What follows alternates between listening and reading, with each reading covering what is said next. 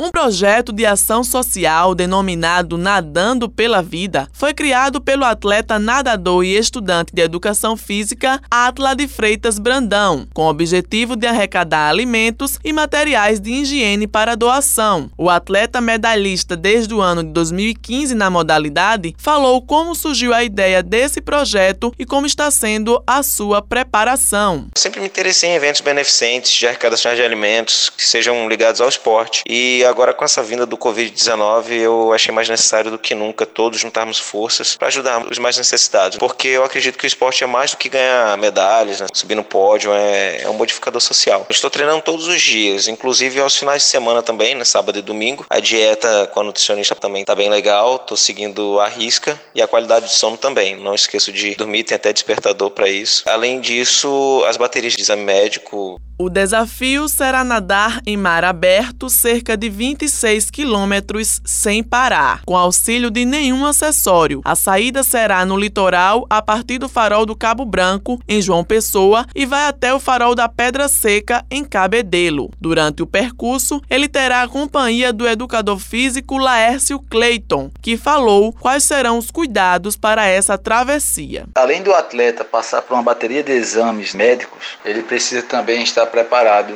fisicamente, especificamente para natação em águas abertas, além de conhecer o terreno, para não ser pego de surpresa por questão de corrente marítima, pedras, arrecife, o horário que vai ser nadado, como é que vai estar a maré. Então esses cuidados nós temos que ter para qualquer que seja a travessia, independente do nível do atleta. Outra coisa também é solicitar a autorização e o apoio da Marinha do Brasil, no caso pela Capitania dos Portos do local, com embarcação do Corpo de Bombeiros Militares militar, tem que oficializar também a Federação de Natação local, que vai haver essa prova, mesmo que não seja uma competição, mas é um desafio solo, tem que se passar um ofício para eles. E se ele tiver alguma questão de necessidade médica em mar, mar aberto, os bombeiros vão fazer o resgate, entre em contato com algum carro que esteja na praia de apoio. Essa rota de fuga tem que ser já pré-estabelecida antes mesmo da prova. A prova tem duração de 6 horas e meia. O projeto vai contemplar a instituição instituição Vila Vicentina Júlia Freire e a instituição espírita Nosso Lar. Pretende também contemplar famílias da região de Cabedelo e Bessa. Helena Gomes para a Rádio Tabajara, uma emissora da EPC, Empresa Paraibana de Comunicação.